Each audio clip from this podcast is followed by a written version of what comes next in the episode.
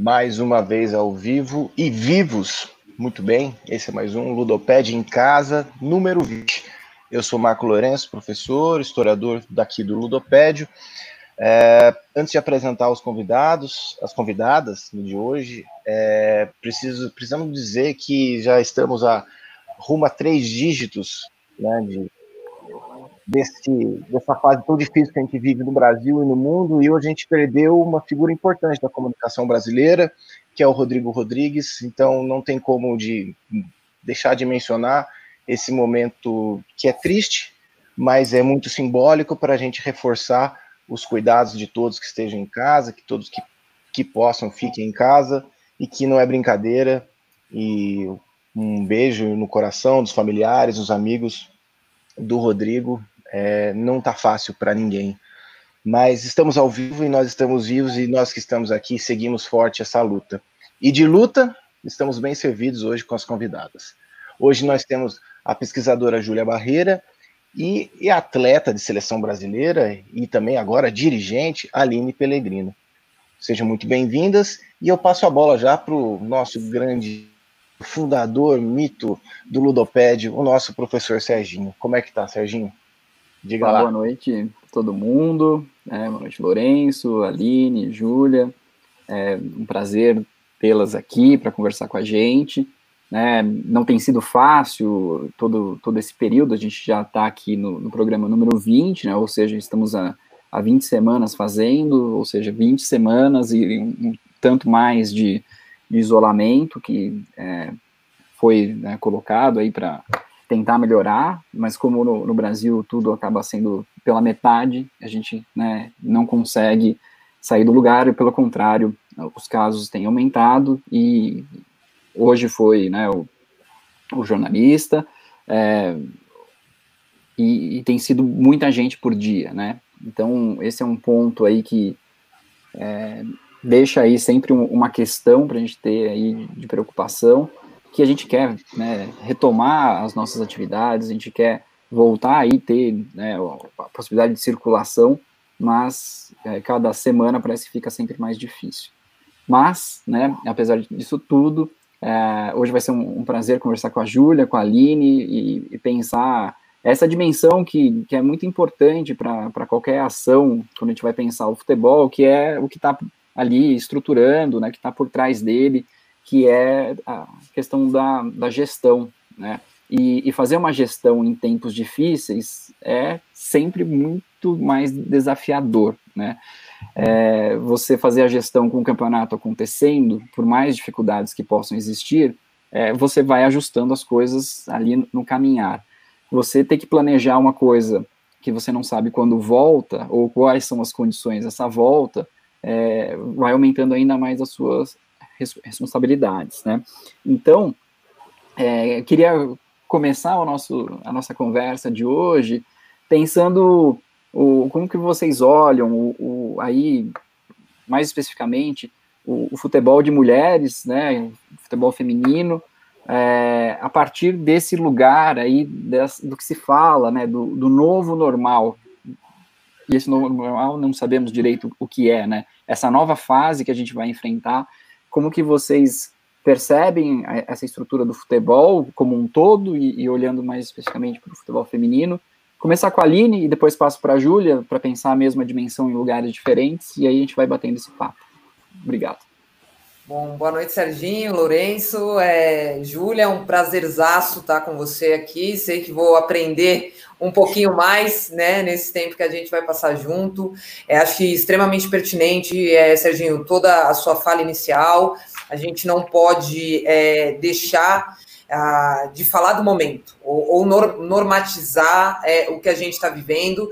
Acho que a pergunta nesse sentido também é, é, é pertinente é, se a gente pensar no, no, começo dessa pandemia, quando começou a quarentena, as restrições que estavam um pouco mais, mais fortes, digamos assim, e, e esse momento, por exemplo, né, que, que passa o Estado de São Paulo, com o Plano São Paulo, de retomada, mas, é, é, e essa gestão, né, num momento de, de, de tão complicado, pensando já, falando enquanto diretor aqui da Federação Paulista, e uma coisa que eu queria destacar é tudo passa pelas pessoas. Então, é, é, algumas, algumas áreas têm uma condição maior, digamos assim, de voltar, de retomar, mas não sei se é tão maior assim. Testar. Teste é fotografia do momento. Eu, hoje, Aline, acabei de realizar um teste, não tive contato com o vírus. A Aline saiu, foi para um bar com as amigas, tomou cerveja, foi para o churrasco. É, o que as pessoas não entenderam ainda é, é que o, o, o que vai trazer o mínimo de segurança que dá para ter num momento tão delicado que a gente está vivendo é responsabilidade uns com os outros. Então, se realmente eu não sou essencial, eu não preciso retomar, continua, cara, continua dentro de casa, fica aí quietinho, se cuida, deixa a mãe e o pai lá longe, vai ficar de longe. Então, é esse acho que é o, que é o, que é o maior ponto que a gente precisa trazer. Então, olhando para esse novo normal, né? Do futebol feminino, e quando a gente faz o paralelo para o masculino, o novo normal do masculino é não ter a torcida. Isso é normal no feminino. O novo normal do masculino é, é de repente, a renda ter diminuído. Isso é normal no feminino. Então, na verdade, na verdade esse, esse novo normal aí do futebol, para o futebol das mulheres, é muito a, a nossa realidade. É, um, um, uma preocupação minha nesse momento é como é que a gente faz esse normal do futebol feminino, que tem menos investimento, que tem menos estrutura, que tem menos uma série de fatores, consiga cumprir com essas exigências de segurança. E aí está muito hoje o meu desafio na federação, junto com a Lorena, que é, que é amiga da Júlia aí, vocês conhecem também, como a gente consegue pegar essa realidade do futebol feminino, que é diferente do masculino, e faz com que ela consiga minimamente cumprir esses protocolos, sem que a gente, de 16, passe a ter cinco clubes na competição, porque os outros 11 não conseguem se adequar é, minimamente a essas, essas normas de segurança. Então, eu acho que a dificuldade do, do futebol das mulheres, do futebol feminino, hoje está muito aí, mas que também passa pela gestão, que você já citou. Então, quem hoje está sofrendo mais? E aí é como um todo, seja no esporte, para qualquer área da nossa sociedade, é, são projetos que não eram tão sólidos, que a gestão é, é era feita para resolver o momento e não estava preocupada com planejamento de longo prazo. Então, acho que hoje no futebol feminino vai sofrer mais essas gestões que não eram tão sólidas, mas que a gente, enquanto gestor, enquanto organização, tem que tentar pegar mesmo essa gestão mais fraca, que está sofrendo mais, e tentar fazer com que ela consiga se ajustar minimamente ao padrão que vai ser exigido agora para a gente retomar treinamento, para a gente retomar as competições. E aí, é, talvez a régua ainda esteja um pouco alta para o que a gente tem de estrutura, mas que a gente vai ter que pegar, e aí é a hora que a federação está pagando o teste, é a hora que a federação começa a interferir, e outros players também, porque senão, se deixar o futebol feminino nesse novo normal correr sozinho como a gente correu até agora, aí vai ficar mais complicado. Boa, é, pegar o gancho da Aline, então, boa noite, Serginho, Lourenço, Aline. É, primeiro, agradecer pelo convite, falar que é um prazer estar aqui. Então, prazer estar com a Aline, que é uma pessoa que eu admiro muito, e, e é fácil estar com ela aqui, porque é só tocar que o show está garantido, né? De, deixar com ela. E pegando esse, esse gancho do que, eu, do que a Aline falou, ela passou uma visão mais mais macro da federação, e eu vejo um pouquinho mais restrito ali qual seria o papel dos gestores, gestoras dos clubes, ou mesmo dos treinadores e treinadoras, né? Então, quando a gente pensa nesse cenário atual, uh, talvez o, o, choque muito grande que a gente teve de ficar em casa, principalmente para quem está envolvido com esporte, foi dessa impossibilidade de estar tá praticando e desenvolver os aspectos táticos, os aspectos técnicos, os aspectos físicos que são necessários para o esporte. Mas quando a gente pensa no esporte como um todo, quando a gente pensa nos aspectos históricos, nos aspectos sociais, nos aspectos econômicos, eles não necessariamente têm que ser tá, não necessariamente têm que ser praticados ali no campo eles podem ser dialogados em casa. Então, esses gestores e gestoras que estão nos clubes, nas escolinhas, eles podem fazer essas discussões de forma online e podem trazer esses aspectos que são importantes da modalidade e que talvez não tivessem tão presentes quando a gente estava ali na beira do gramado. Então, vejo esse como um, um, uma possibilidade de atuação e que quando tudo voltar a esse novo normal, que a gente também aproveite essas discussões que são feitas de forma online e leve para o campo. Então, que esses, essas discussões históricas, econômicas, políticas não se restringam aqui nesse formato.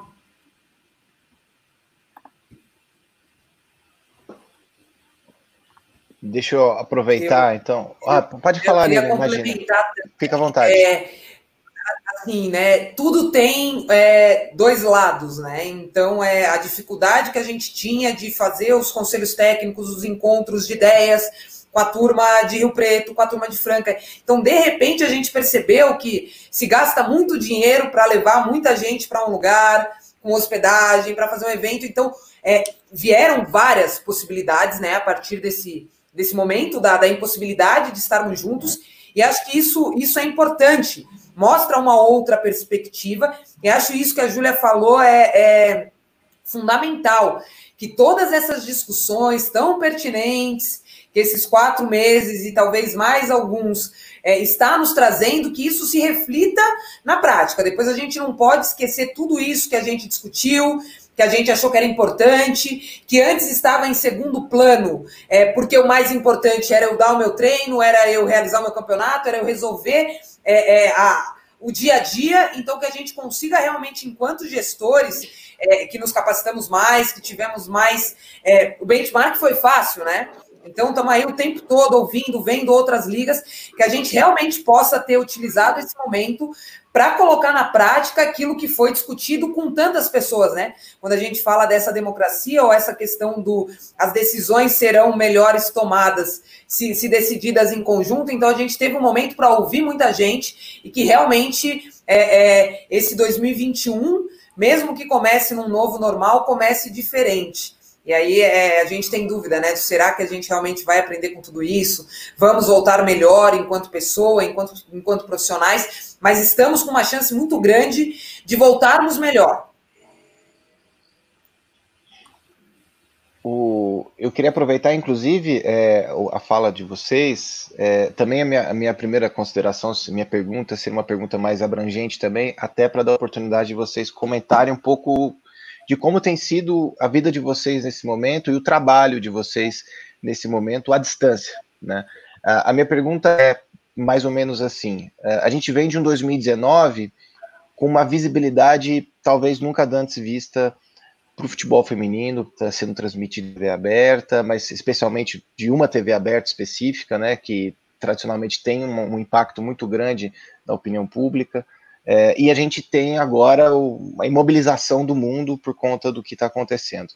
Vocês entendem que é um momento oportuno para propor coisas mais profundas, mais sólidas, para pensar num passo mais, mais firme para viabilizar essa longevidade, na, de repente, na, na programação televisiva, ou, ou bate uma preocupação muito grande desse pique ter sido interrompido. Como é que vocês têm visto isso? E nesses bastidores hoje, seja estudando, seja dialogando, trabalhando, o que, que vocês têm visto, que movimentação vocês têm, têm reparado sobre isso? Pode começar com a Júlia. É, acho que eu posso começar e daí eu vou, já vou deixar a bola para a Aline, porque eu sei que, que elas estão trabalhando em algo nesse tipo, é, parecido com isso dentro da federação. Mas vamos lá. É, eu acho que a gente vive, vive atualmente, viveu aí no, nos últimos anos, algumas ondas de visibilidade desse futebol de mulheres, né? E talvez o ano de 2019 foi uma delas. Muitas delas foram de fato ondas, né? Que vieram e passaram e não se sustentaram. E agora o que nos preocupa é se 2019 vai ser mais uma delas ou se vai vir para ficar. O que a gente vê é um certo crescimento, um certo desenvolvimento por muitas organizações em muitos países de forma desordenada, ou seja, ele cresce porque a gente sabe que existem muitas praticantes que lutam para estar ali dentro e para desafiar todas as normas existentes. O que a gente precisa é que esse crescimento conte com a ação de organizações, né, e não só de federações e confederações, mas de clubes, de escolas e de todos os agentes desse sistema esportivo, para que ele seja sustentável. Então, que a gente tenha um plano de desenvolvimento a longo prazo que englobe todos esses agentes do sistema e que aí sim ele consiga se manter e que não seja só mais uma onda. E aí, nesse sentido, talvez ter ficado em casa e ter, de alguma forma, respirado, né, ganhado aí um tempo, fez com que algumas organizações começassem a se estruturar nesse sentido. Então, na semana passada, acho que algumas pessoas já receberam né, o documento oficial da Confederação Africana de Futebol com o plano de desenvolvimento do futebol feminino para os próximos quatro anos. Então, era uma confederação que a gente não tinha, de fato, um documento oficial, mas que fornece justamente nesse período algumas semanas eu conversei com a Aline e com a Lorena também, e é uma preocupação da federação, que elas estão trabalhando agora para planejar os próximos anos. Então, vejo, de, de, certa forma, esse momento sendo aproveitado por essas organizações. E aí, acho que a Aline pode dar até mais detalhes, né? É, eu, eu, brinco que o trabalho triplicou, né? É incrível, porque aí também é, é, é, muita reunião por videoconferência, cada reunião por videoconferência é uma demanda, mas foi o um momento realmente é, é, de conseguir, pelo menos aqui na federação, e, e, acho que senti um pouco disso também em alguns clubes, a turma do Centro Olímpico conseguiu colocar a metodologia no papel, então tanto se fala do Centro Olímpico, é o melhor clube de formação, e aí tá tudo ali na cabeça ou num papel aqui, conseguiu juntar, então isso que a Júlia falou, acho que tem acontecido realmente esse movimento. É, é, para a federação, isso também é bom, porque a gente olha, né? É, além de olhar para frente, olha o que aconteceu. Vamos olhar o que aconteceu de 16 para 19. Caramba, que legal. É, o que, que a gente precisa fazer ainda que estava nos planos e não deu certo, porque não deu? Vamos pensar nesses próximos quatro anos. É, quando o Lourenço fala né, dessa questão do, do 2019, dessa visibilidade, a Júlia falou bem, né, dessas ondas. É, eu, eu nem. É, como esse 2020, né? Em tese, ele, ele não aconteceu, ou ele vai acontecer muito pequeno e não vai dar para comparar. É, eu acho que não é esse 2020 que a gente vai saber se foi mais uma onda. A gente vai precisar olhar para 2021. Ainda assim, é, é, eu vejo algumas coisas positivas. Então, por exemplo, a manutenção das competições. No Brasil, me parece que as, as competições femininas aí é, a CBF cravou ali a data da 1, da 2, toda a base. A 2 termina o ano que vem, sub-18 começa o ano que vem, mas vai ter para fechar esse calendário de 2020. Federação vai ter o campeonato nosso adulto. É, vamos brigar para ter também a Copa Paulista, para ter a base. Para ter a base depende muito das autoridades de saúde, então precisa avançar nesse sentido. Então, eu acho que se a gente olhar aqui é, é, um pouco América do Sul, ah, Libertadores, não vai ter esse ano, mas acho que era quase impossível conseguir ter uma Libertadores esse ano se você depende de 10 campeonatos nacionais, cada um em um momento, mas já tem a data para o ano que vem. E, e, obviamente, Europa é diferente, mas algumas competições não não teve. Então, é, o 2020 vai ter esse gap. Então, isso eu já acho de forma positiva. Acho que uma das coisas mais importantes para que essa onda aí de 2020 é que eu acho que essa onda de 2020 é porque todos os agentes, como a Júlia falou, estavam ali presentes. Então aí a visibilidade cresce muito. É, e pensando nisso, ontem aí a, a, a CBF, junto com, com, a, com o Guaraná, é, é, anunciaram que a Guaraná vem para o Campeonato Brasileiro por três anos e vem forte. Então, é por três anos a gente vai ter o Campeonato Brasileiro passando provavelmente em TV aberta. Ou seja, essa onda, se a gente pensar no Brasil para o nosso dia a dia, para nossa realidade e há quanto tempo esse campeonato brasileiro vem sendo transmitido em TV aberta, é uma manutenção aí. A gente pode discutir se o horário tá bom, se pode melhorar a grade, alguns outros fatores dentro desse processo, mas a gente vai garantir. E aí, se a gente pensar é, 20, 21, 22, é, é o momento que estaria esquecido porque aqui não tem Pan-Americano, que o Brasil não tem mais vaga porque mudou o processo. Não tem Olimpíada, não tem Copa do Mundo, então era quando sumia o futebol das mulheres no Brasil. Acabou Copa do Mundo, bum. Na sequência, a Olimpíada, que seria esse ano, bum. E aí, a partir do ano que vem, a gente entraria naquele marasmo de dois, três anos. Então, quando se fecha uma parceria dessa, opa, já é diferente do ciclo anterior, já é diferente. Então, eu, eu acredito que, obviamente, o que aconteceu na, na, na França é uma, são uma série de fatores e culmina num, num, ápice, num pico muito grande, que ele passa a ser expoente, então também a gente não vai conseguir é, é, comparar a visibilidade que um ano sem Copa do Mundo ou sem um evento oficial da FIFA vai ter, mas a gente consegue olhar o que, foi o Campeonato Brasileiro do ano passado, o que, que vai ser esse ano, o que, que foi o Campeonato Paulista do ano passado. Então, é, eu, eu confio muito, acredito muito que dessa vez é, é não vai ser marolinha. Veio um tsunami grande, que foi o 2019, mas acho que vai ter boas ondas aí, bons ventos. Então vai, vai, vai da praia, vai da surf aí para os próximos quatro anos. E aí uma Copa do Mundo em 23, com Nova Zelândia e Austrália, você dobra o potencial, né? Então, assim, eu estou muito confiante de que não, não vamos ter problemas com relação aos avanços que a gente teve, que não 2019 é, é, é o gol, mas a construção disso, né? A jogada, se a gente for olhar, vem sendo construída ali, talvez até com relação à FIFA desde 2015, de uma Copa na, do Mundo no Canadá, que já teve uma entrega legal. 2016 vem o plano é, é, global, né, o planejamento estratégico de 10 anos. Então, acho que o golaço de 2019 vinha sendo construído ali já desde 2015. Legal isso que você aponta, né, Aline? E, também os Jogos Olímpicos, agora né, ficando para 2021, né? Então, ele ele era, era próximo de uma edição né, de 2019 para 2020, mas ele vai ficar no meio termo entre duas né, do, Copas Sim. do Mundo. Então isso também muda um pouco essa configuração. Mas eu queria retomar um pouco do aí para fazer algumas provocações, sempre no bom sentido, é óbvio, né? Mas é, de como a gente pode pensar essa. Você falou no início da nossa conversa, ó, tudo que o, futebol masculino tem reclamado, né, é a nossa realidade, ou tem sido a nossa realidade até então, para pensar o futebol de mulheres.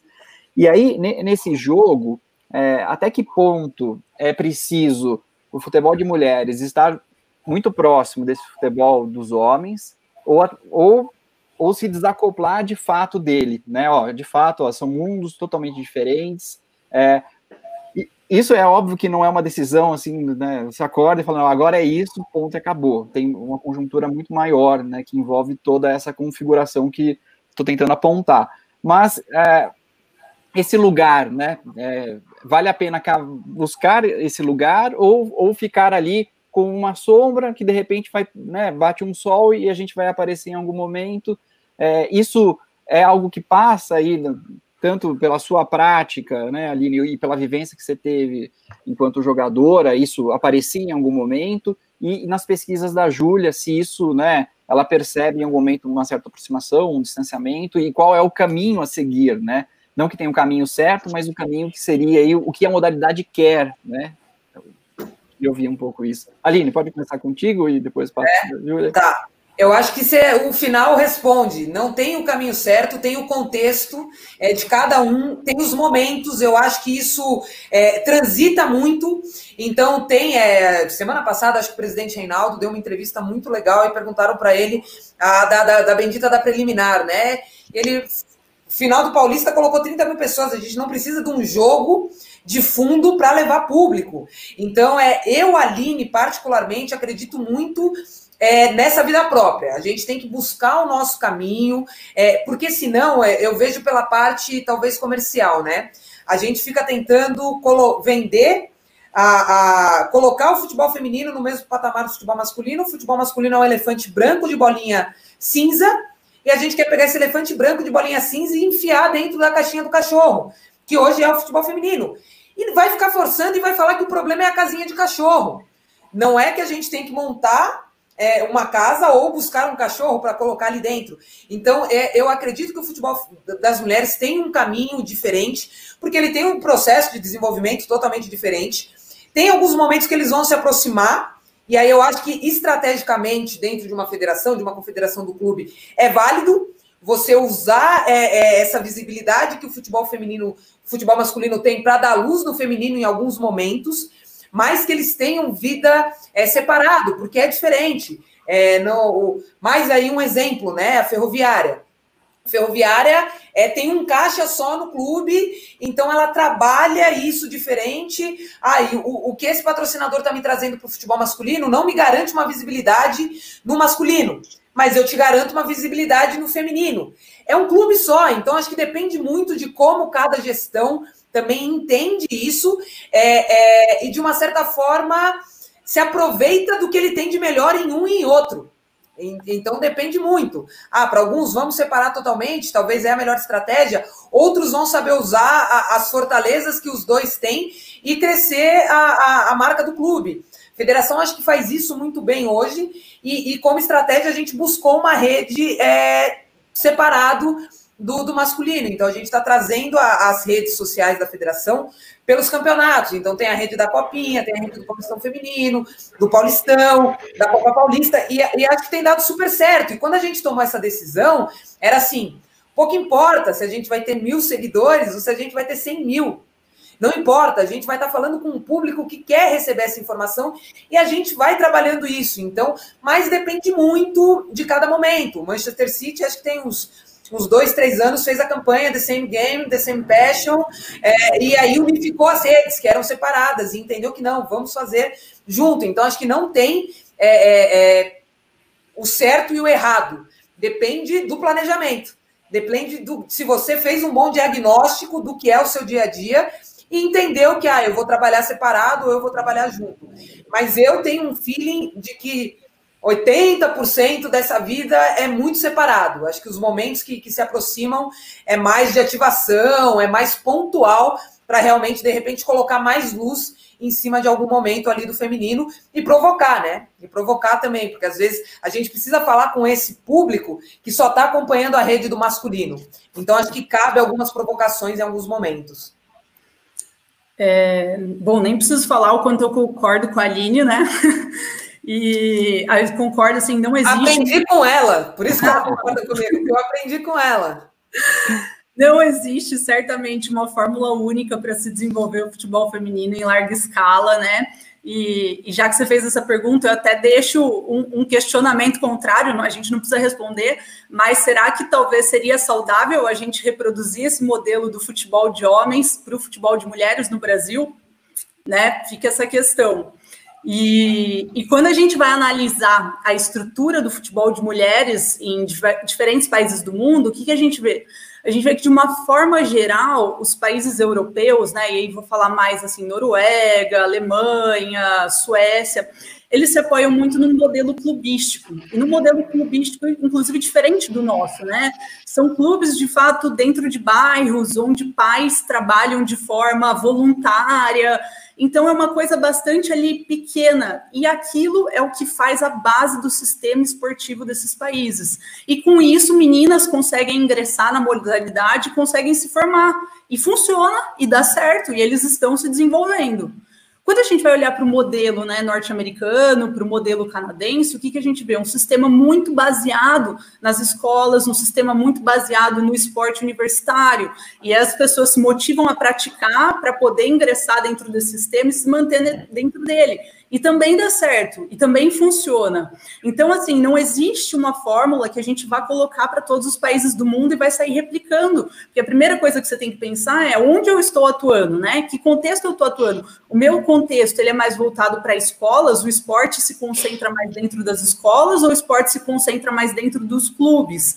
Uh, quem que são esses agentes que fazem parte do meu sistema esportivo? E aí reforço o que a Aline falou: se a gente quer pensar em, em políticas, em ações, em programas para desenvolver esse esporte, seria bom a gente saber onde estão esses gargalos dentro do seu sistema, antes de sair replicando modelos de fora, né?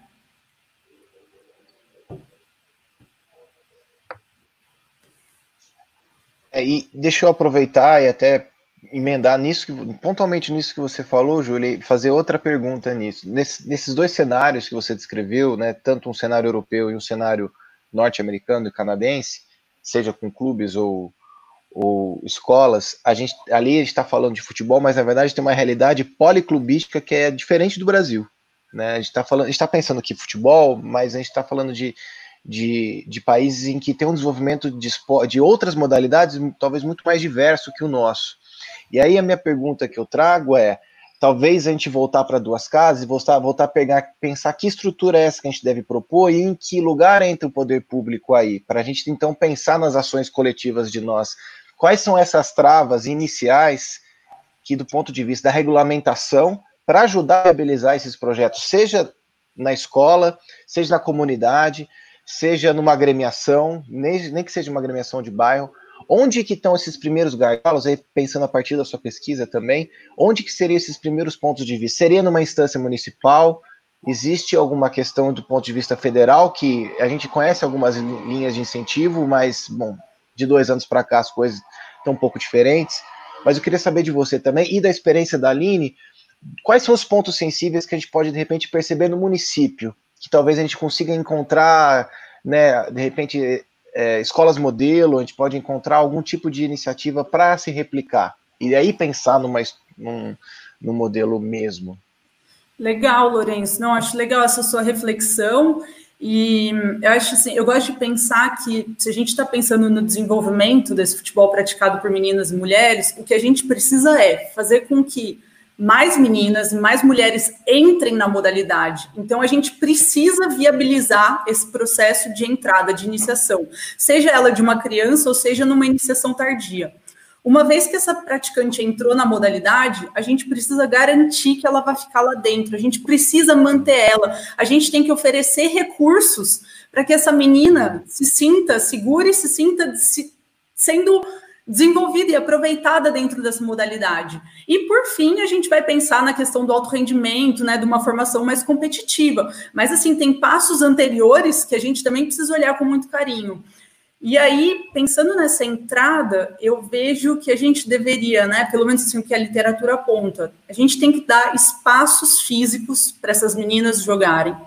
Então, o poder público, pelo menos no Brasil, tem um papel importante desse cenário, porque, querendo ou não, a gente tem quadras, a gente tem campos públicos, mas quem está utilizando, quem está se apropriando desses espaços? Acho que essa é uma pergunta que a gente tem que fazer. Essas meninas, essas mulheres se sentem confortáveis para ocupar esses espaços?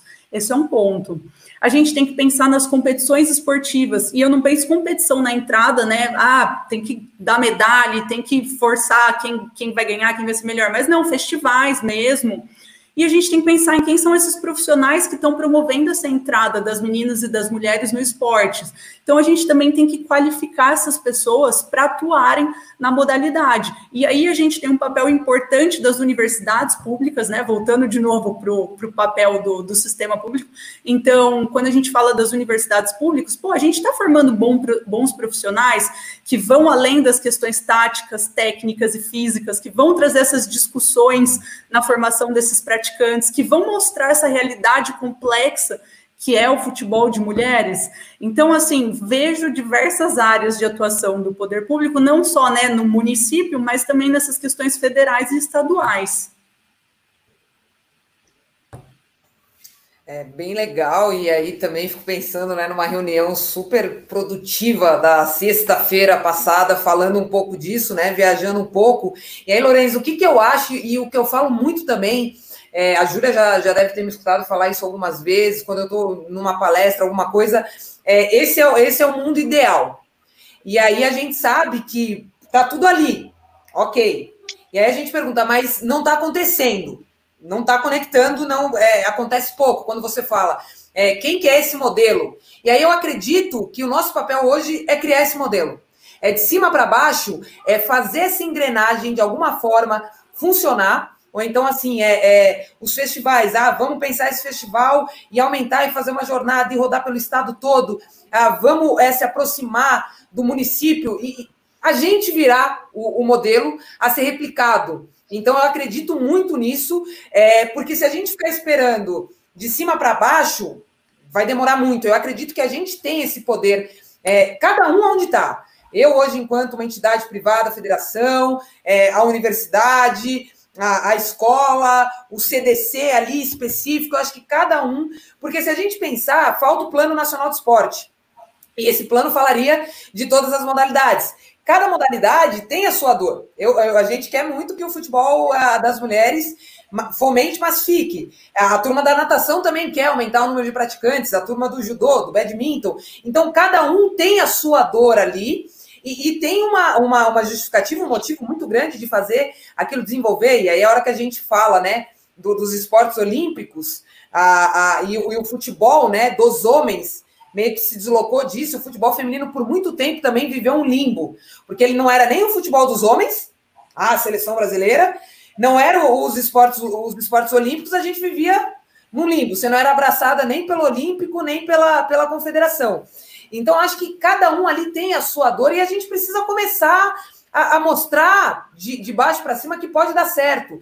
Então, é muito do que a, que a federação tem tentado fazer é, é criar projetos, pilotos, ser exemplo, vamos fazer o festival, é, sub-14 deu certo, vamos aumentar. Começamos com cinco equipes. O ano passado a gente tinha 13, então no, no primeiro ano a gente tinha, vai, 60, 70 meninas participando, no último a gente tinha quase 300.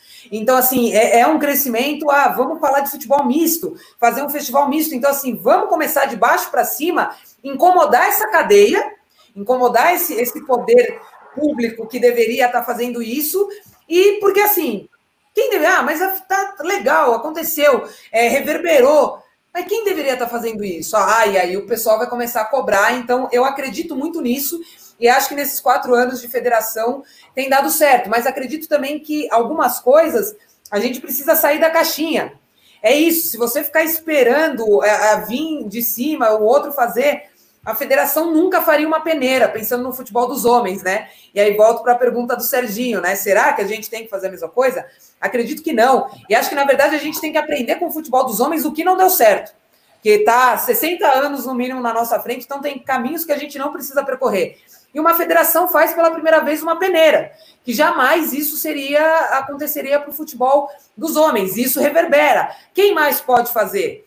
Ah, a federação, de repente, tem que assumir esse papel, essa responsabilidade. Então, também acho que todos esses agentes, pensando na, na, na base da pirâmide, né, do de baixo para cima, começar a assumir mais responsabilidade dentro daquilo que é possível.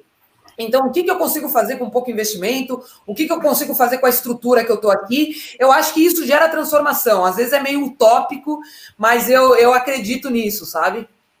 Aline, mas deixa eu aproveitar o que você está falando. É, dentro, talvez, aí dos municípios, esse poder público ele age mais em prol do futebol feminino do que em outras esferas, né? Então, se a gente pensar, existem muitas equipes, inclusive, que disputam o paulista feminino e que são basicamente mantidas por prefeituras. Jogos Quando regionais, jogos é, regionais do interior. Quando vocês fazem o festival Araraquara tem a participação da prefeitura, a peneira é feito também em espaço público, né? Então, Sim. aparentemente, no município, a gente tem uma ação maior. Até porque está mais próximo, né? Eu acredito que, de novo, a gente está falando da base, né? A hora que a gente pensa federal, estadual e município, é o que está mais perto ali e realmente as conexões, elas acontecem, né? A Júlia deu dois grandes exemplos, a gente usou o CPUSP para realizar a, a, a, peneira numa, numa grande parceria, é, é, os festivais foi em Araraquara, o ano passado foi em Araraquara em Itaubaté, então você vai ali no município. Um outro exemplo, né, aqui na federação. O campeonato adulto está na lei de incentivo, aí a gente está falando dessa esfera né, do Estado, e em três anos a gente vem captando, vem aprovando, a gente conseguiu ano passado aí é, é, carimbar praticamente 800 mil reais de CMS. Então, é, esse dinheiro eu não conseguiria tirar do caixa da federação. Então, acho que a gente precisa ir se apropriando também, porque, como vocês falaram, tá ali para isso. É uma responsabilidade desse poder público dar essa, é, essa assistência, né? A hora que a Júlia fala dos espaços físicos, a gente sabe. Quem ocupa hoje esses espaços, majoritariamente, são os homens, né? É, mas eu acho que, que cabe, com certeza, e, e acho mais fácil fazer na esfera municipal, começar por aí, né?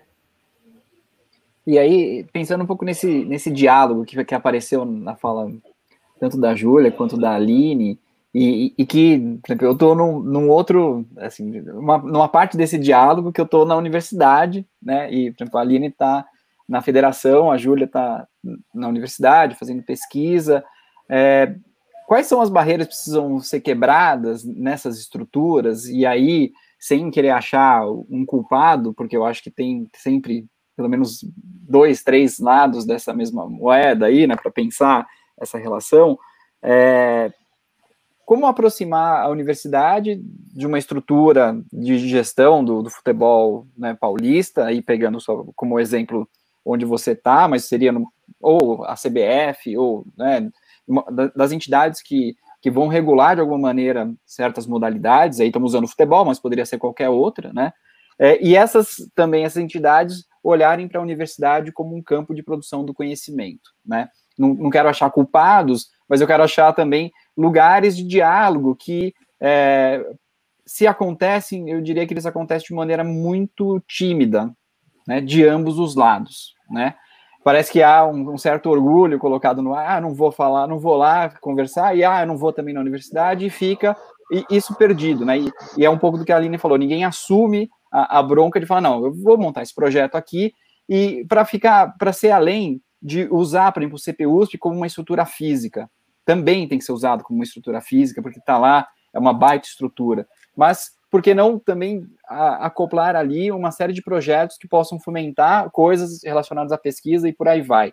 Essa é a minha provocação. Começo com a Júlia, depois passo para a Aline, para a gente quebrar um pouco dessas barreiras né, que foram criadas em algum momento e, e às vezes elas ficam ali intransponíveis. Né? Olha, Serginho, para acessar a Aline não existe barreira. então, assim, digo isso por experiência própria, porque meu contato com a Aline. Ela... É o que a gente vem fazendo, né? É o que a gente vem fazendo. Eu e a Júlia, a gente é a prova disso e a gente vai replicar isso, a gente vai fazer subir e chegar no topo da cadeia. E, de fato, isso que você falou me preocupa, né? Porque eu estou muito mais dentro da universidade, vejo de alguma forma esse distanciamento, é, principalmente na questão das falas e dos discursos. E quando eu entrei no doutorado, eu tinha muito essa preocupação de estar tá fazendo pesquisa, uma pesquisa que se restringia a uma publicação que nunca ia ser lida por ninguém e que nunca ia ser pensada ou, ou, ou transformada ou que tivesse sentido fora ali da onde ela estivesse escrita. E para que eu ganhasse mais confiança com essa minha escrita, eu teria que me aproximar de quem estava na prática e de quem estava fazendo a gestão dessa modalidade que eu estava investigando. E eu bati na porta da Aline. Eu, de fato, mandei um, é, um WhatsApp para ela e falei: Olha, Aline, eu não tenho nada, eu tenho tempo e boa vontade. Se você me deixar ir aí conversar com você por uma hora, eu te trago mil possibilidades de ações em conjuntas e a gente vai trabalhando. Se vai dar certo, a gente não sabe. E aí baixei lá na federação e a Aline super me recebeu, uma fofa, uma querida, como ela é com todo mundo e falou assim: ué, vamos tentar, você está disposta? Eu também, a gente não tem dinheiro, né? Não tem investimento, não está entrando nada por trás, ninguém está cobrando a gente, vamos tentar. E a gente começou. E aí a gente fez o primeiro, a primeira estrutura de mapeamento do futebol no estado de São Paulo, né, Aline? Que a gente fez uma revisão de literatura, fez um projetinho piloto, criou um questionário, passou por todos os times, fez o um mapeamento inicial, fomos para o segundo ano desse mapeamento, Aí a Aline veio conversar sobre a questão da peneira, a gente discutiu, e aí a gente foi criando quase que uma rotina de encontros, claro que não semanais, mas de uma forma mais espaçada, onde eu conseguia trazer um pouco dessa literatura que eu estava em constante contato e que eu achava que poderia ser útil para ela, ou que poderia ampliar os olhares dela, das ações dela, e ela me passava as dificuldades do dia a dia que também tiravam a minha inocência do que eu estava lendo nos artigos e nos livros, que não era aquele mundo perfeito que nem tudo eu ia conseguir tirar de lá e aplicar. Então, eu, sempre falo muito isso para quem quer trabalhar um pouco com a gestão do futebol praticado por meninas e por mulheres e que quer chegar ali na federação e que tem boas ideias. Tenta, manda uma mensagem, se aproxima, porque a abertura tem, porque está todo mundo querendo crescer e está todo mundo querendo fazer coisas em prol da modalidade. Pelo menos essa foi minha experiência com a Aline, né? E como ela está aqui, posso contar abertamente não sei como é com outras federações, né? E, e, mas, mas, assim, no estado de São Paulo eu vejo com bons olhares. Eu acho que é baixar a guarda, Serginho. É, é isso, entendeu? Então você tinha a fome com a vontade de comer. Eu chegando na federação, empolgada, querendo fazer um monte de coisa, a Júlia querendo aprofundar nas pesquisas, me apresentou o modelo SPLIS, que é minha vida, de lá para cá, e a pesquisa científica é lá um dos pilares. Então, por exemplo, vi também esse modelo quando estava no, no, curso de gestão da CBF, passou ali em algum momento. Quando a Júlia me trouxe, me trouxe numa outra perspectiva e eu comecei a aprofundar. Terminei agora uma pós de gestão do esporte, aí aprofundou ainda mais ali. Então, assim, eu acho que a gente só tem a crescer, só tem a crescer com essa parceria. É, e, de novo, ah, se a gente tentasse, em algum momento tentou, vamos de cima para baixo, vamos lá do, da, do presidente, da, do reitor da Unicamp, direto com o Reinaldo, e aí vamos fazer um negócio. Vai levar muito tempo. Então vamos vendo aqui o que, que dá para a gente ir fazendo. E a gente caminhou muito. Então, a hora que a gente. E está acontecendo na federação, não só no departamento feminino, como de integração de atletas também. A hora que, que isso chega realmente na presidência, você já chega com resultado. Você não chega lá tentando, olha, pode ser que essa parceria seja bom, vai trazer bons frutos. Você já chega minimamente mostrando alguma coisa sólida. Olha, foi isso aqui que a gente fez. E como a Júlia falou, foram vários e vários manhãs ou tardes, e aí foi quando, na verdade, ela começou a me dever o churrasco, né? Que daí eu pagava o almoço da federação, que não era eu que fazia, que era delicioso, eu só levava ela para almoçar, e aí nisso ela me deve uns cinco churrascos aí, então, que a gente estava brincando no começo, né? Ou seja, ela, disse, ela disse que vai pagar, viu, Aline? Vai pagar, porque eu ia na conta do chefe lá da federação, ah, mais duas aqui para almoçar comigo. Boa essa comida maravilhosa, eu tô te devendo churrasco, tá me devendo churrasco. Então, eu acho que, na verdade, também é, é precisa é, é, talvez quebrar essa barreira com, com humildade, de alguém dar o primeiro passo, né? Alguém precisa dar esse primeiro passo. No nosso caso foi ótimo porque, digamos que a gente deu o passo junto, né? Deu match junto ali. Mas quanto que a gente não pode crescer? É, e, e, o feminino eu vejo que é um piloto, Serginho. Eu costumo dizer, né? E muito se falou nessa pandemia sobre o futebol das mulheres, o futebol feminino ser uma startup. É, falta só a operação ali de negócio, fazer girar. Tem potencial, como é que a gente vai operacionalizar isso? E eu vejo o futebol feminino como um, um, um grande é, é, é projeto piloto para tudo, entendeu? Às vezes o, o pessoal tá com medo lá de no masculino, vem cá, vamos, vamos fazer, vamos colocar em prática aqui no feminino. E isso faz com que o feminino cresça muito, entendeu? Até aquele projeto que der errado vai tirar a gente de uma inércia e vai colocar a gente num lugar é, diferente. E acho que a, que, a, que, a, que a academia, a universidade, tem total condição de fazer isso. Seja uma avaliação física dessas meninas que não têm condição, e aí o departamento de fisiologia vai ter ali 20 meninas para poder é, ter um resultado, discutir, planejar. Então, assim, é, faz todo sentido. Mas criou-se uma estrutura do, do futebol brasileiro de distância. E, ok, aí o futebol feminino chega sem, né, fingir que não sabia disso, eu não tenho nada a ver com isso, vem cá. Então vamos aproximar, porque vai ser melhor para todo mundo, faz muito mais sentido que estejamos juntos, construindo um futebol ou, ou, ou um esporte brasileiro melhor, baseado na, na, na, universidade, né, e nas pesquisas. Não, não consigo ver como o resultado final disso vai ser ruim. Ô Serginho, e acho que tem uma outra particularidade do sistema brasileiro, que é o seguinte, né? Em outros sistemas esportivos do mundo, quem é responsável por formar esses treinadores, treinadoras e profissionais que atuam no esporte são as federações esportivas, né? Isso é o que acontece na maior parte do mundo. E aí, no sistema brasileiro, a gente tem a universidade com o papel de formar o profissional de educação física, né? Ou cientista do esporte, que vai ser aquela pessoa de fato habilitada a trabalhar no esporte. E aí eu me pergunto o porquê que federação e universidade não se juntam nessa tarefa e não potencializam esse processo. Então, acho que esse também é um outro gancho que a gente poderia olhar num futuro não tão longe e começar a pensar em parcerias nesse sentido. Perfeito. Perfeito, perfeito. Eu queria aproveitar, lembrar que a gente chegou no final do primeiro tempo dessa conversa e a gente sempre aproveita para fazer uns ludo jabás nesse momento. Mas antes de fazer os ludo jabás, queria agradecer todo mundo que está aqui. Tem muita gente que gosta de vocês, viu, Aline e Júlia, fazendo comentários aqui. Olha, Você mandou o fã-clube, né, Ju? Tem, mandou o link do fã-clube. Tem, tem a Aira tá aqui, a Jéssica, a Lucastro, a Daiane, a Karen, uma porção de gente passou por aqui. Ó, estão inclusive falando, ó, vamos inventar outro evento na FEF, na FCA. Então, gente pedindo assim, ó, palestra na Unicamp de novo. Então tem bastante. Vamos Foi aqui, 2019, cadê? né, Aline? Foi, foi, faz, faz foi, tempo, mas não faz tanto é, tempo assim, né? Mas... Esse é um é. churrasco que aí a Júlia realmente, esse foi, foi, esse ela tem que pagar mesmo. Foram dois, Aline. Foi um que foi na FEF, que era o que o Serginho tava, que foi vinculado à biblioteca, e outro que foi na FCA, que foi um de esporte de mulheres também que você foram, Os dois foram fantásticos, os dois foram muito ricos, de verdade. É aí, ó, e o pessoal já já se já se tremeu de novo com isso. O pessoal tem tem umas perguntas que eu vou, pendurando aqui para trazer para vocês também, já já. Mas eu queria só comentar, aproveitar quem está aqui vendo a gente.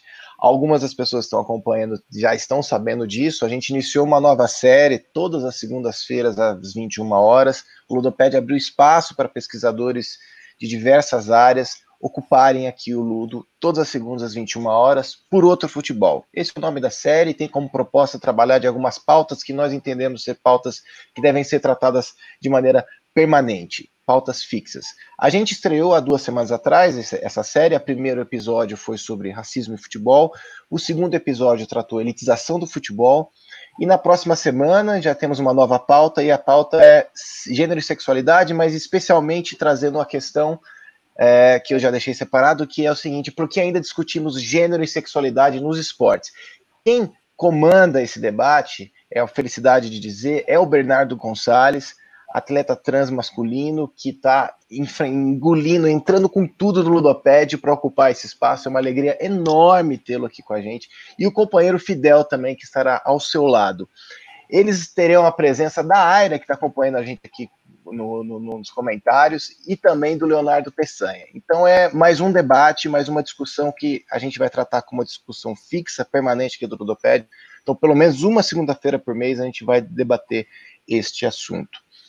Feito esse jabazão, uh, gostaria de lembrar também que no dia 8 de agosto, ainda, ainda não anunciamos oficialmente, mas já o pessoal da equipe já pediu para me avisar que é para anunciar no dia 8 de agosto. A gente está organizando um evento do dia inteiro para debater futebol nas suas mais variadas maneiras. Essa semana a gente vai informar mais detalhes, mas vai ser uma semana, um, desculpa, um dia inteiro de seminário com professores de todo o Brasil discutindo por que de achos nós estudamos futebol. Né? E aqui o Ludoped está aqui trabalhando firme e forte nisso. Vou aproveitar essa pausa e vou puxar uma pergunta aqui dos nossos dos nossos queridos companheiros que estão nos acompanhando. Vou trazer uma pergunta do Ailton, que está sempre com a gente aqui. Pergunta para a Aline. Aline, a CBF exige que os clubes da primeira tenham times femininos. Ótimo. Mas como fazer que esses clubes tenham projetos sólidos e o time feminino não seja sacrificado quando o time masculino é rebaixado? É uma mudança de cultura, né? E a Júlia está acompanhando a gente aí, falou, né? Eu e a Lorena desenhando, planejando. E acho que um dos pilares mais estratégicos que deveria ter no Brasil, em qualquer tipo de planejamento, quando a gente fala do futebol das mulheres, é mudar a percepção é, é, de quem hoje tão, estão dentro das entidades do esporte, e aí vamos falar, sei lá, do COB, da CBF, das federações, dos clubes, sobre o espaço e o futebol das mulheres. Isso é muito difícil, né? Porque ele passa a ser algo, como é que você traz um indicador? Que eu mudei a percepção do Serginho sobre algo, que eu mudei é, é, é mais abstrato, né? Então, essa questão do licenciamento, que na verdade começa lá com a Comembol, mas que vem já dessas diretrizes da FIFA, que em 10 anos quer aumentar o número de praticantes de 30 para 60 milhões. Como é que eu vou fazer isso? Não consigo fazer sozinho. Eu preciso das minhas confederações espalhadas aí. Da UEFA, da Comembol, Oceania, África, essa daqui já está com um número um pouquinho melhor. Então temos que atacar aquelas que estão com um número ainda baixo. E vem o licenciamento de clubes. E o licenciamento de clubes é, é, é um mecanismo para melhorar a gestão. Então a gente não está falando que o licenciamento de clubes se resume a ter uma equipe de futebol feminino. Ponto. Não. O clube, para disputar Libertadores da América, o Boca Juniors, precisa ter um estádio com uma capacidade tal, com uma iluminação tal, com um gramado tal. Então são vários critérios desportivos, administrativos, financeiro, passa um pouco ali também do fair play financeiro que tanto está se discutindo aqui. E um dos critérios desportivos é ter uma equipe de futebol feminino. Para aqueles que ainda não têm e deveriam ter, porque a razão social deles existirem, nos seus estatutos sociais, é desenvolver futebol para homens e para mulheres. As federações é fazer competições para homens e para as mulheres. Então, assim, é, o, o, o mecanismo vem Aproveita-se o mecanismo de melhorar a gestão, de melhorar esses pontos dentro dos clubes. E opa, se você ainda não tem uma equipe de futebol feminino, você deveria ter. E aí, para esses que estão na Libertadores da América, na Sul-Americana e na Série A do Campeonato Brasileiro, é, precisam ter também a equipe é, de futebol feminino de base e adulta. Ah, todo mundo já estava pronto, aqueles que não tinham para ter? Provavelmente não. É, todos é, fizeram a gestão da forma que deveriam fazer? Provavelmente não, mas eu também acho que é uma transição. Então, é, se a gente olhar o próprio Corinthians, tá? Que retoma a equipe em 2016, muito por conta também de uma contrapartida do Profute, é, faz primeiro a parceria com o Audax. Então você tem o 2016 Corinthians Audax, você tem o 2017 Corinthians Audax, o 2018 vem para dentro do clube e o 2019 você vai consolidar isso. Então é um processo. E o próprio licenciamento de clubes diz que essas equipes, num primeiro momento, podem ter as parcerias, agora não mais, né? Você tinha um time ali que, que já acabou isso. Então, para quem começou na parceria, agora tem que trazer é, a gestão própria para dentro do clube.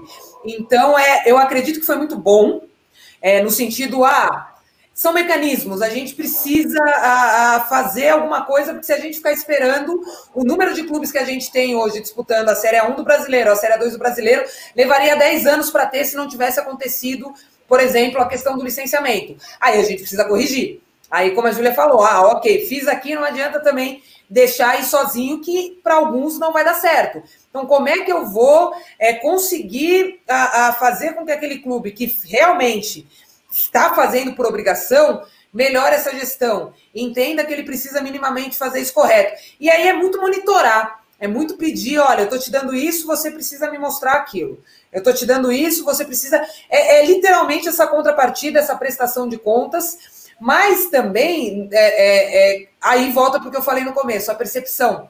Senão esse cara vai ficar prestando conta para mim o tempo todo ali, fazendo bravo, a coisa não vai caminhar e a percepção começa a mudar com os pares, né? Então, a hora que você vê o seu rival fazendo bem, indo bem e a sua torcida te cobrando. A hora que você está é, fazendo uma má gestão no masculino e no feminino, você começa a apanhar por causa de duas coisas. A hora que a gente vê um Real Madrid semana passada, é, é, lançando a equipe feminina, divulgando, sem nenhum tipo de licenciamento, mecanismo. Então, assim, eu acho que, que as pessoas que estão hoje tendo que fazer a gestão de equipes femininas precisam começar a olhar além do clube. O que está acontecendo no mundo? Será que está todo mundo errado? E só eu que estou certo de achar que não tem que ter, que é social, uma série de fatores. E esses naturalmente vão acabar ficando para trás. É, mas é uma pena, porque tiveram chance. Então, alguns desses clubes entram na Série A1, caem para a Série A2 e desaparece e passa a não ter mais a obrigação e vai ficar para trás. Daqui 5, 10 anos vai ter que correr atrás do trem que já tinha passado lá, o que ele estava dentro e ele pulou. Mas eu acredito que, de novo, é gestão. Então, hoje, um bom presidente de clube, de federação, pensa nessa gestão de forma diversificada e entende todos os players que ele tem que atingir é, não ter equipe feminina, você meio que bloqueia a, a, a, sua torcedora. Como é que essa a, a, torcedora vê isso dentro da sua gestão? Então, eu vejo o futebol feminino como é, é, uma estratégia tão grande de melhorar a marca do clube, de melhorar a visão do torcedor, mas alguns vêm de uma forma diferente, deve ter um porquê, e aí daqui uns 5, 10 anos a gente vai ver quem que estava certo ou quem que tomou o caminho correto, a melhor estratégia. Ô, Aline, e só para complementar a sua resposta, né, acho que aí também vale a pena a gente lembrar da importância ou do porquê as diretrizes aí das grandes organizações para o desenvolvimento do, do futebol feminino, elas prezam por mulheres em cargos de gestão, tanto em cargos de gestão dentro das federações, confederações, quanto em cargos de gestões dentro, do, dentro dos próprios clubes.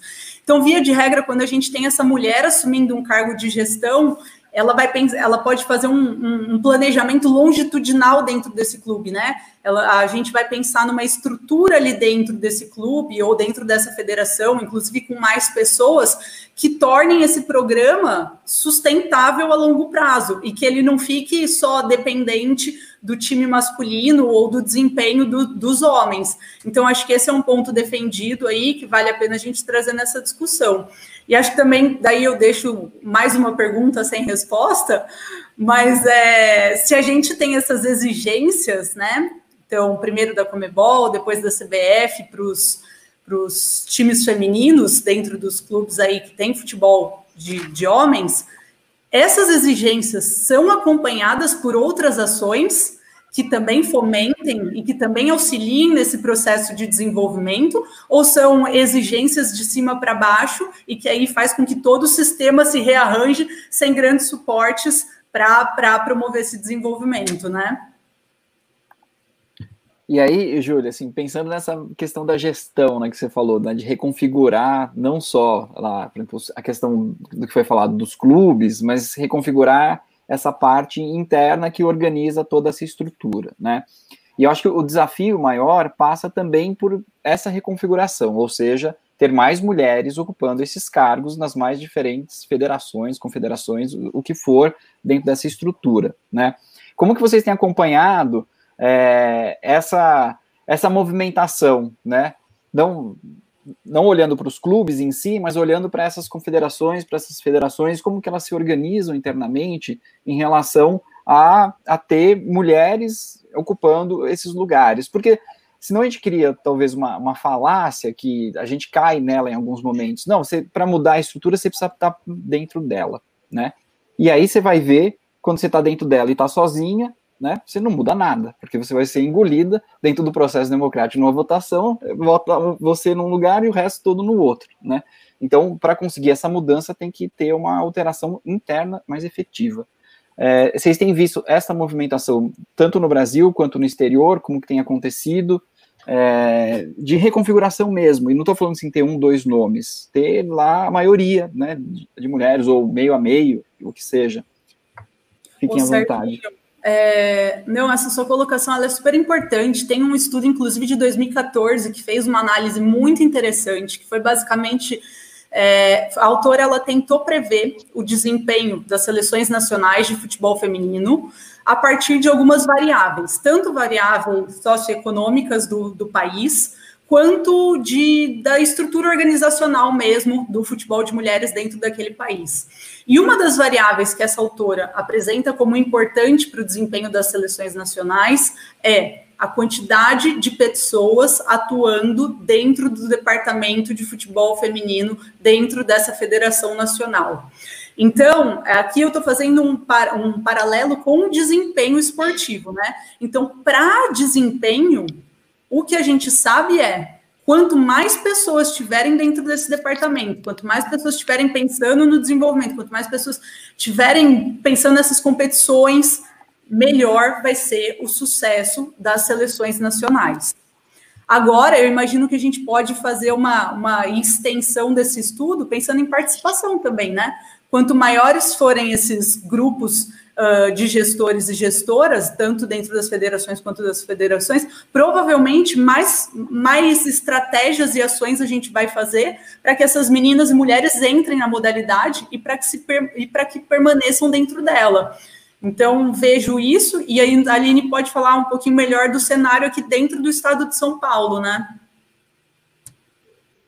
É, e eu acho que também quando a gente pensa, né, a, a, a FIFA, a Comembol, a UEFA, a CBF, a Federação, vai muito além de ter é, essas mulheres, né, essa diversidade, tratando só do futebol das mulheres. E o que a FIFA diz, não, são mulheres tratando o futebol. Então, acho que a hora que a gente tiver mulheres olhando para o futebol dos homens e para o futebol das mulheres, homem olhando para o futebol dos homens e das mulheres, esse é o ponto, porque senão também é a mesma coisa que você falou.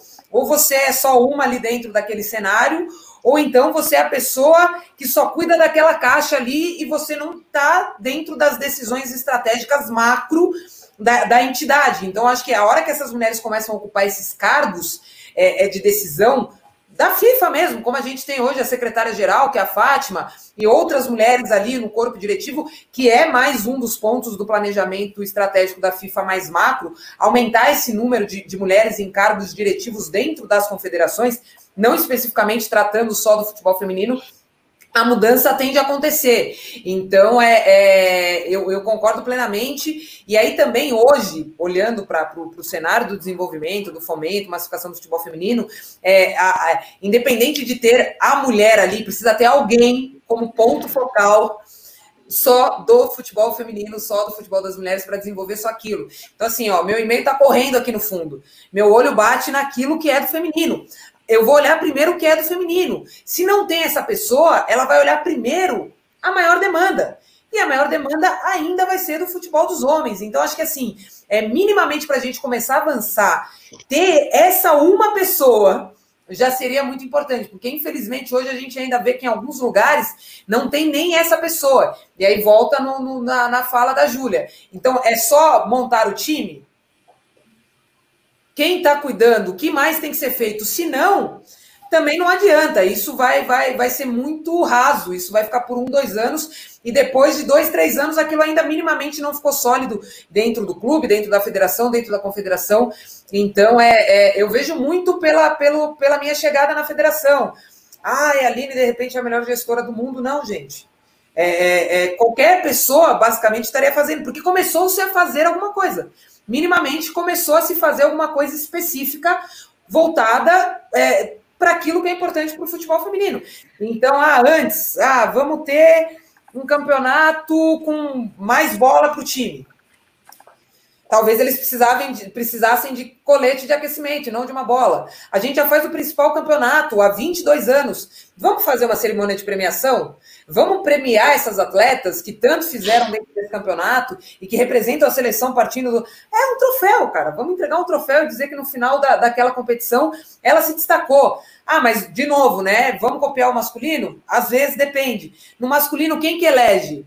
É, é, é, é a TV, são os jornais, é quem cobre. No feminino, ninguém, ninguém cobre. Ah, então não dá para fazer porque não. Não, uma atleta, um clube vai votar na outra. Você só não pode votar no seu, você aponta o outro. Então, assim, ah, o campeonato não acaba mais na final. Uma semana depois, ele ainda vai seguir na mídia, porque a gente vai estar falando das melhores daquele ano. E aí você vê a melhor do ano lá de 2017 sendo destaque na seleção dois anos depois. Então é. E aí precisava ter uma pessoa, que foi a Aline, para olhar só para isso. Ah, a gente precisa ter mais competição. A competição adulta, que era única, de 15 a 40, 50 anos, não tá bom. Mas eu não consigo, no primeiro momento, já mudar isso. Então vamos fazer uma competição de base, de 14 a 17. Dois anos depois, agora o adulto não pode mais jogar 17. É 18 mais. Ah, mas ainda pode colocar na súmula até quatro jogadoras de 15 a 17 anos, que são aquelas que estão se destacando, que já vão pegar uma experiência. Então, assim, é ter alguém literalmente focado para pensar só o futebol feminino dentro do clube, dentro da federação. Eu acho que isso já vai, a gente vai caminhar muito. O Aline, e vale lembrar que a FIFA tem cobrado muito isso das associações nacionais, das confederações continentais, né? Então, nos mapeamentos que a FIFA tem feito, ela vai lá e conta de fato, ela faz esse levantamento. Quantas mulheres estão. Como é os bois, né? É, quantas mulheres estão atuando na, atuando na Comebol, quantas mulheres estão atuando na UEFA, uh, quantas pessoas fazem parte desse departamento aí de futebol feminino. Então, tem uma pressão também de cima para baixo nesse sentido. E acho que quando a gente olha para dentro do Brasil, né, e a gente vai pensar nessas federações aí estaduais, Uh, isso fica muito claro. Então, desde que você entra na federação, né, aqui em São Paulo, e você assume esse departamento, a gente vê uma sequência de ações que foram feitas. E aí, quando a gente vai pensar em muitas outras federações estaduais que ainda não têm esse departamento, a gente carece de ações. Então, de novo, reforçando o papel e a importância desse departamento, dessa pessoa, dessa mulher assumindo essa posição de gestão dentro das organizações esportivas, né? Deixa eu fazer uma pergunta, uma outra provocação. É, levando em consideração esses lugares, né, desses, das personagens que devem ocupar esses lugares, e, e fazendo aqui um, um, exercício de, de pensar o que tem por vir, o que, que foi um reforço, vocês acham mais, mais otimista para vocês? A chegada da Pia ou a saída do Cunha? A Júlia começa. Não. A gente começa por quem está na prática, porque está ali no dia a dia. Não, eu vou, eu vou. vou Desculpa, gente, não pude evitar. Eu vou ser piegas aqui, hein? É, eu acho, na verdade, e acho de verdade, tá? É, foram quatro anos da, da, da gestão do, do, Marco, e acho que dentro do, de tudo que ele fez ali, ele avançou muito. Eu acho que ele conseguiu avançar. É, quando tem a saída dele, né, que o pessoal vem dizer, ah, é, as coisas que da gestão do Marco.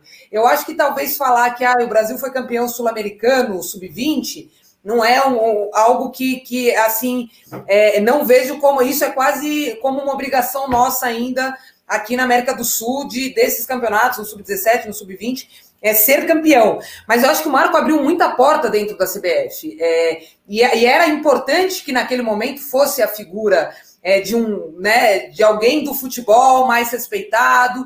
Então, é, assim, eu construí uma história dentro da federação de quatro anos. Então, obviamente, uma proposta talvez que eu coloco hoje, eu não colocaria em 2016, porque é uma construção. Então, acho que quando o Marco chega, ele não tem essa preocupação de ficar construindo, de fazer média com um, com outro. Então, ele vai fazendo o que tem que fazer, as mudanças ali que tem que fazer, que, de novo, também, é, ah, é a seleção viajar numa situação ah, é, de, de voo melhor, já deveria ser assim, entendeu? É que daí, de novo, tem essa pessoa ali. Porque se a gente olhar antes do Marco ali, até na minha época, e, e pensar que aquilo era uma gestão, e muitos deles nem estão mais aqui vivos hoje, é surreal, sabe? É surreal. É, é assim. Mas é que tá, quem estava cobrando? Quem estava preocupado? Quem estava ligando para o que acontecia na seleção feminina, se tinha seleção, se não tinha. Então são outros tempos. Eu acho que o Marco, nesses quatro anos, ele tem sim a sua importância e acredito, sem sombra de dúvida, que se a gente tiver que falar qual foi o ponto ápice da gestão dele, é a chegada da Pia. Eu acho que, que, que é, é, ele deixa isso como um grande legado. A chegada da Pia, isso é uma grande transformação. Dentro de uma confederação que nunca teve esse técnico, essa técnica estrangeira. De novo, o futebol feminino quebrando barreira, Serginho. Talvez é, é o, o, feminino abriu essa porta e vai deixar o futebol masculino agora um pouco mais. Porque antes você não podia nem pensar no nome. Guardiola no ápice, alguém falou Guardiola para a seleção brasileira masculina. Heresia! Absurdo! Então, de novo, o futebol feminino mostrando que existe vida diferente daquela que a gente está acostumada. Então, eu, eu, acredito sim que o Marco teve muito. É, é, é, acrescentou muito. É que ele tem o jeito dele de ser, é, é mais polêmico, talvez nesse processo é, é, comprou algumas brigas, digamos assim, ou, ou não deu o braço a torcer, ou, ou teve muito braço de ferro ali. É, mas é o jeito dele também de fazer gestão, né? É, é, é, o jeito polêmico dele. Então, e não vai nunca sair de uma briga sem ser o último a falar ou dizendo que não, realmente você está certo. Então, acho que ele fez, cumpriu bem um papel ali de quatro anos e deixa com certeza é, é, acima do que quando ele chegou. E a Pia, sem dúvida nenhuma, acho que é o ápice disso. Eu certamente vou pular essa pergunta. Ah, não! Agora você vai responder. Não, eu acho que não, tá bom. Acho que até meia-noite. A gente fica com a resposta da Aline, tá bom demais. Próxima, próxima. Olha só que ensaboado. Mais um churrasco. Vocês tá? são, olha, são lissos. Ô, Júlia, o que você acha da, da saída do Marco? Mais da, um churrasco da, da seleção. Eu vou fazer outra pergunta, fazer a mesma, né, Júlia? Vai, Julia. Serginho, você. É, eu vou responder aí bem por cima, mas eu uma vez eu estava tava entrevistando a Silvana, né? Silvana Guelner aí para o meu doutorado, e aí estava conversando um pouco com ela de fatores que ela acha importante, talvez, para a gente promover esse desenvolvimento. E aí a Silvana me falou uma, uma palavra ali, duas palavras, que não sai da minha cabeça, que é vontade política. E aí, quando você me faz essa pergunta, é isso que vem, me vem na cabeça como resposta. Então, eu vou deixar a bomba no ar. Agora as pessoas interpretam de diferentes maneiras. A terceira, a terceira em uma hora e vinte. Deixa no ar só, né? né? Depois a gente, depois a gente continua essa conversa nos bastidores. O pessoal já, já mandou aí, Júlia, que você está devendo mais um churrasco depois dessa. Nossa Senhora! não tenha dúvida, não tenha dúvida. Mas aí, assim, nessa. Vamos lá, vamos tentar por outros lugares, né? Vamos ver se ela responde, né, Aline? Vai pressionando. Por favor, por favor, por favor. É... Gente, é, uma, é assim, é uma provocação. Vai é. que responde. Nessa... Vai que responde um pouco de, nessa linha, assim, né? Olhando para vontade política, e você mesmo falou, né, Júlia, tem tido uma, uma, preocupação da FIFA em relação a certas coisas, né? E, e, a FIFA, é óbvio que tem aí inúmeras críticas, tem aí toda a questão, a questão de corrupção é, recente, que aí foram os escândalos, e, e que tem brasileiro envolvido, né? Tem a gente nunca fica de fora né, dos escândalos mundiais, sempre tem alguém lá, né? É, mas assim, a, a, FIFA, ela monta, e até foi um encarte que eu emprestei para para a Júlia, né, uma das andanças pelo mundo, eu acabei comprando uma revista da FIFA que vinha um, um bendito encarte que falava do programa Gol da FIFA, é, que a ideia é muito boa, é um pouco daquilo que a gente falou, né? As ideias estão aí, mas nem sempre elas são muito bem executadas, que era lá naquele momento, em 2003, 2004, mais ou menos, começa esse programa, um pouquinho antes, talvez, é, de, né, a FIFA, ela vai pegar boa parte da verba que ela tem e vai, né, nos lugares onde não tem o futebol desenvolvido, vai desenvolver o futebol, provavelmente pensando ali naquele momento no futebol dos homens, não das mulheres, mas é uma ação de desenvolvimento do futebol, e, e esse vai ser o, o, o, canal forte de corrupção da, daquela gestão, porque esse dinheiro não era, né, não vinha lá, você não tinha muito prestar contas, ele ia para as federações, e aí tem todo o, o rolo ali colocado na, questão de votação, e aí é um mundo muito complexo para a gente entrar. Mas assim, me parece que a, a FIFA tem tido essa preocupação agora, e essa vontade política, ela poderia, ela, qual é a leitura que vocês fazem em relação, especialmente a Comebol, que seria a grande aqui, né, para nós, e da própria CBF, que está acima, é, da, da Federação Paulista, né, em termos dessa, dessas categorias aí de, de gestão. Como que vocês olham essa, esse diálogo também entre essas instituições, você está cada uma falando uma coisa e aí você não sai do lugar exatamente porque cada uma está olhando para um lugar, né, para um, um espaço. Fiquem à vontade. Vou começar a responder nem a pau agora, Júlia. Ah. Minimamente, para ela começar. Essa não dá para fugir de novo, né, Aline? Vamos lá, eu vou, eu começo, e aí depois você, você complementa. Eu vou falar um pouquinho do, do que eu li, né, sobre as ações dessas federações internacional com esses programas de desenvolvimento do futebol feminino. Então, primeiro assim, Serginho, eu acho muito importante a gente pensar nessa trajetória da FIFA, né? O como chegou hoje em dia nessa basicamente imposição para o consumo do futebol feminino. Como que isso se estabeleceu e, e, em que momento ele se deu, como que ele foi construído. Então, primeiro, é, a gente tem registros de que a FIFA desaconselhou por muito tempo a prática do futebol por meninas e mulheres, né? Inclusive, quando a gente tem os primeiros, o primeiro torneio mundial lá em 70 e depois em 71 no México, uh, onde tem seleções para participantes, onde você tem grandes públicos indo aos estádios para verem esses jogos das mulheres, a FIFA não tem participação nenhuma. Pelo contrário, aquilo inclusive incomoda muito ela, né? Principalmente pelas questões comerciais que estão por trás desses eventos.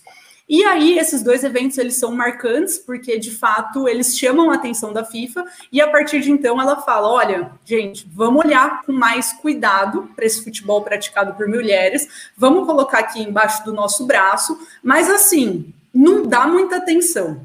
Trata ele como se fosse um futebol juvenil, né? Deixa ele ali, deixa embaixo do nosso braço, não deixa o pessoal comercializar muito, mas assim, não dê muita visibilidade. Nesse meio tempo, uh, as associações nacionais vão se organizando, os clubes vão ganhando força, né, as mulheres vão, vão conquistando mais espaço dentro do futebol. E aí, a FIFA é pressionada em 86 pela Federação Norueguesa a fazer ações específicas para o futebol feminino. Então, é num congresso FIFA, que está inclusive nessa revista que você me emprestou, Serginho, é uma revista de 2004, onde a própria FIFA coloca isso. Então, a gente começa a olhar, de fato, para o futebol feminino quando a Federação Norueguesa nos pressiona. Isso acontece em 86 e não coincidentemente, dois anos depois tem o primeiro torneio experimental, né, na China em 88. E aí dá tudo certo. Em 91 a gente tem a primeira Copa do Mundo. Então, parece que essas primeiras ações da FIFA em prol do futebol feminino não são motivadas pela própria organização, mas sempre por pressões externas da, dos clubes e das federações abaixo dela. Aí a FIFA começa a organizar esses campeonatos internacionais, que são ações né, para o desenvolvimento da modalidade, e talvez o grande marco é em 2004, quando ela de fato incorpora o futebol feminino como uma proposta de desenvolvimento. E aí é quando ela vai fazer um programa com metas, e é quando ela começa a vender ou de alguma forma pressionar as, as confederações continentais a também replicarem esses programas dentro dos seus continentes. Quem é a Confederação Continental que dá o primeiro passo? A UEFA. Então, a UEFA, em 2010, solta uma cartilha oficial, um documento oficial, com todos os detalhes desse programa de desenvolvimento. Uh, a gente sabe que a Oceania tem um, uma estrutura um pouco mais organizada. A CONCACAF tem, na verdade, Estados Unidos e Canadá que lideram muito, né? Então, chamam a atenção. E até a África, hoje em dia, está organizada e tem um documento oficial mostrando o seu programa de desenvolvimento. Quando a gente vem aqui para a Comebol, talvez a grande ação que chame a atenção, de fato, seja essa imposição dos times femininos.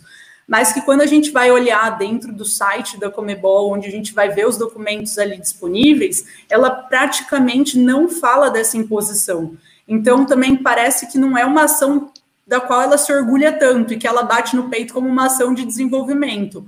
E aí o que a gente vai ver que a Comebol faz mesmo de grande aqui, grande, né? Mas o recurso que ela fornece para as nossas jogadoras são as competições esportivas. E isso é feito muito por pressão da FIFA. Então, o primeiro sul-americano é para uma é para para enviar times, né, para servir como uma qualificatória para a Copa do Mundo, tanto o sub-20, tanto o sub-17, quanto a categoria adulta. Então, as ações da Comebol são muito uh, direcionadas, são criadas sempre para suprir essa demanda da FIFA, na sua maioria. O que a gente vê da Comebol atualmente, que é um programa interessante, e acho que a Aline talvez conheça, possa falar mais, é o programa Evolucion, que é um programa voltado para a qualificação dos profissionais, né, das treinadoras, treinadores, árbitros, árbitras que atuam na modalidade. Então, isso parece ser mais recente, pelo menos das notícias que eu li, é um programa mais de 2017 para cá, mas que me parece que é um primeiro passo uh, da confederação aqui, nossa, sul-americana, em prol desse desenvolvimento. Sei que a Aline já participou de alguns desses programas, né? Tanto lá na Europa, quanto também tem um pouco mais de contato com a Comebol. E eu falei um pouco das minhas leituras. Talvez ela consiga trazer mais informações de quem vivenciou eles. É, começando aí pela, pela Comembol, né, do programa Evolucion, é, ele está dentro do, do departamento de desenvolvimento. E aí, a hora que a gente olha um pouco lá para essa estrutura do departamento é, é, de futebol feminino da FIFA, ela vai falar dessa estrutura de desenvolvimento, ela vai falar de uma estrutura de competição, ela vai falar de uma estrutura é, de, de comercial, marketing. Então, é isso contemplaria basicamente esse departamento de futebol feminino, essas ações. Então, aí voltando para a força política, é, é, hoje, dentro do, da Comembol, o futebol feminino dentro do departamento de desenvolvimento ele é bem trabalhado, tem a Liga de Desenvolvimento também, que são as categorias sub-14 e sub-16 feminino, que faz com que as 10 associações membros também tenham essas competições, depois tem a Festa Sul-Americana da Juventude, você está falando de 5 mil meninas e meninos disputando, é super legal, então assim, mas é hora que a gente olha, né, é, tá no departamento mais forte, tá no departamento de competição, tá tão enraizado ali, aí a gente vai para essa, essa vontade política, né? Que foi o começo da história. Mas minimamente está ali, você vai ganhando força aqui para começar a entrar ali dentro do departamento de competições. Por exemplo, é, se eu não estou enganada, é só o EFA e Comembol que tem as competições de clubes, né? A gente está falando de uma Champions League, está falando de uma Libertadores da América que isso é muito importante, o quanto uma Libertadores faz diferença aqui é, é, no Brasil, em outros países mais, alguns ainda têm uma dificuldade é, é para disputar essa competição com mais força. Então, eu acho que a, a, essa vontade política, conforme ela vai descendo, FIFA, confederações, associações, membro, federações, passa muito de novo pelo contexto, né? Pelo, pelo, pela questão social e pela realidade social de cada um, das proibições, do machismo, do espaço da mulher, e, e volta naquilo que eu falei em alguma resposta aqui. Essa vontade política a gente muda com a percepção, e a percepção é o mais difícil de mudar. É, mas eu também, é, ultimamente, eu chamaria a vontade política do politicamente correto. Então, é, é às vezes, nesse momento, o politicamente correto faz a gente andar um pouco para frente. E aí vamos monitorar, vamos ficar em cima, vamos fazer com que a pessoa é, é, faça o politicamente correto da forma correta, porque fazer o politicamente correto de qualquer forma também não adianta. Mas eu acho que a gente está tá caminhando. E, e, óbvio, a gente tem algumas estruturas ainda muito é, é, fechadas, ainda entendem mesmo, acreditam de verdade que, que a mulher não tem que jogar futebol. Aí como é que eu chego para um presidente desse, talvez de clube ou de federação, e discuto? Não dá para discutir. Não dá, não vale a pena discutir, entendeu? É colocar o meu ponto de vista legal e vamos ver daqui 5, 10 anos quem vai ficar obsoleto, né? Então é, é, porque é difícil, você não tem como colocar uma arma na cabeça da pessoa faz é, sem um mecanismo ali ou até com o próprio mecanismo. Então algumas coisas realmente eu acho que não adianta nem a gente perder essa energia. É melhor eu colocar minha energia para desenvolver a competição, para fazer o festival, para fazer outras ações, do que ficar tentando convencer é, é, um ou outro presidente de clube que não tem, não quer fazer, mas a gente tem que começar a fazer esse movimento, né? Cada vez mais. Então, assim, hoje na federação, com a chegada da Lorena, com algumas coisas mais enraizadas, a gente já começa a colocar no, no pilar estratégico, a gente precisa mudar o foco de com quem a gente está falando. Falar só com o gestor do clube, com o coordenador, não adianta. A gente precisa começar a falar com o gerente de futebol do clube, com o presidente do clube, e aí criar estratégia também. Qual que é a melhor forma de fazer isso? E assim a gente vai caminhando. E eu acho que, que tem sido, a, a, de uma certa forma, assertivo. Eu acho que a gente, óbvio, se tudo isso estivesse mais pronto, a gente caminharia em dois anos. Talvez dessa forma, a gente vai caminhar em seis. Mas se não tivesse nada disso acontecendo, a gente iria caminhar em 20.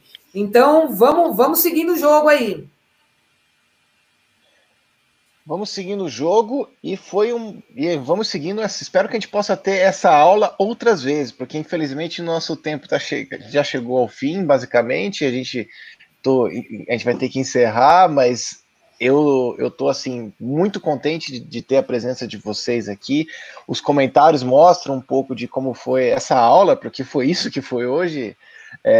Estou é, muito contente, o Serginho, com essa, com essa peruca maravilhosa do Serginho, sei que ele também está.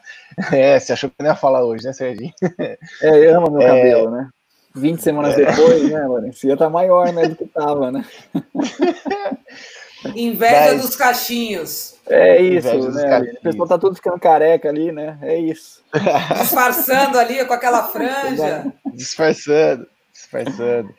É, mas assim, é um prazer enorme tê-las aqui. É um agradecimento especial a todo mundo que nos acompanhou até agora. Já são 20 semanas de Ludopédia em casa.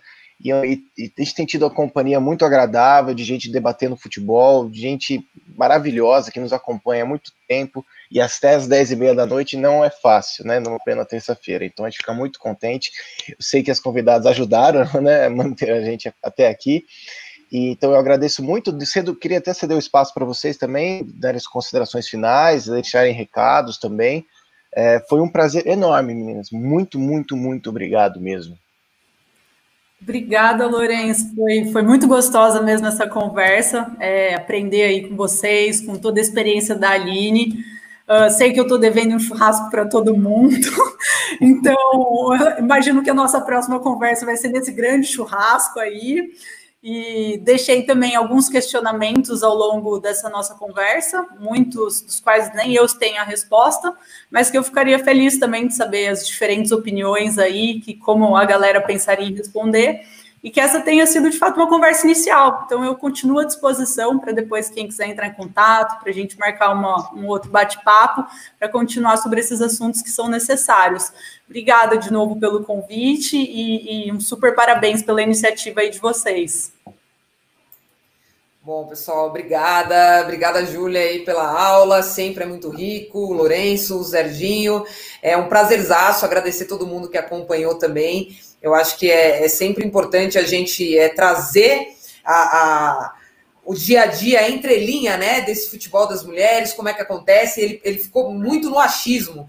Eu acho isso, eu acho que a goleira é ruim, eu acho que a trave tem que ser menor, eu acho que o campo. Eu acho um monte de coisa. Então é um momento que a gente pode informar, trazer informações pertinentes, reais, sólidas então, espero que a turma que acompanhou aí tenha gostado.